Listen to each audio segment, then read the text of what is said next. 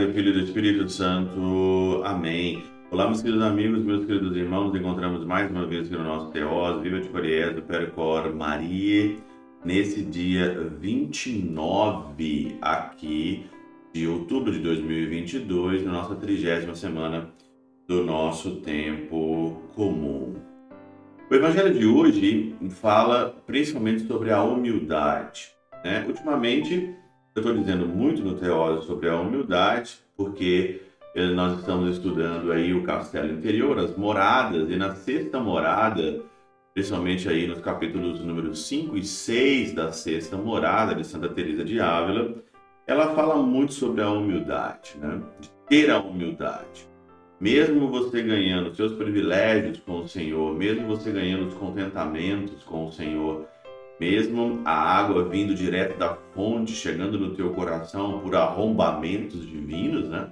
É isso que ela fala muitas das vezes nos seus, nos seus ensinamentos. É, é a humildade. Não adianta nada você ter tudo isso se não ter a humildade. E achar que nada vem de ti, mas tudo vem do Senhor. Humildade é aí o ponto espiritual mais muito e muito importante. O evangelho de hoje diz hoje sobre isso mesmo, escolher o último lugar. Não aqui já ir no primeiro, mas escolher o último.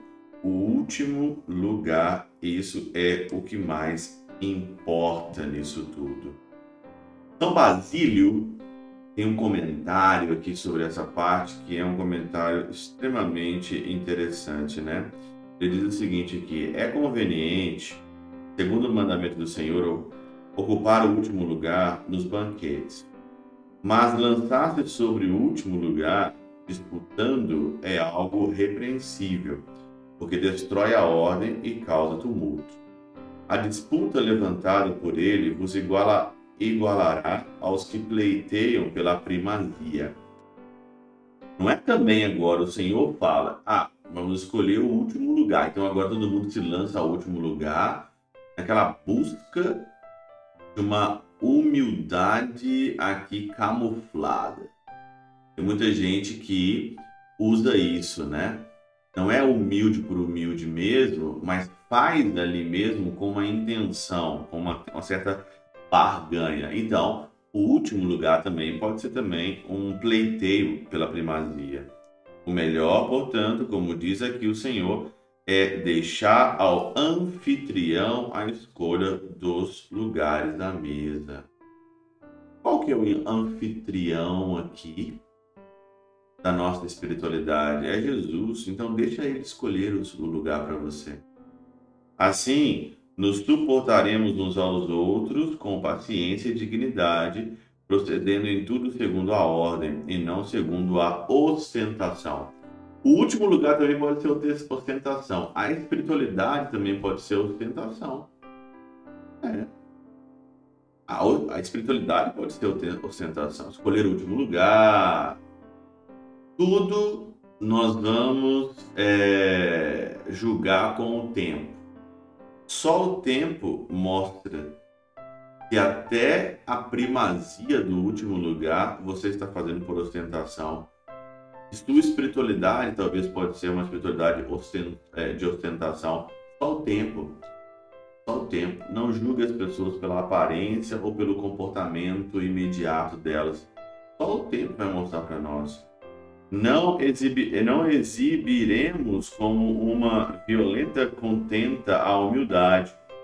Antes, obteremos por meio da paciência, pois a contestação é o indício maior da soberba do que o primeiro lugar no banquete. Então, olha, a contestação. Quem hoje, hoje nós estamos no mundo hoje onde as pessoas estão nessa fase da contestação. Né? Tudo é contestado, tudo, tudo, tudo é contestado. Então é um indício maior da soberba do que o primeiro lugar no banquete quando obtemos por obediência. Então, é, você também reclama também do lugar onde você está, né? Você não aceita talvez o lugar onde o Senhor quer te colocar, né? E aí também você pode cair nesse pecado aí de, de da soberba através da contestação, né? E principalmente Acontece isso quando alguém olha o lugar do outro, né? Aonde o outro chegou. Olhar o lugar do outro, aonde o outro chegou, você olha, mas você reconhece o mérito da pessoa e você se esforça para você chegar lá. Não contestar ou se fazer de vítima. Ah, estou nesse lugar aqui, porque isso, porque aquilo.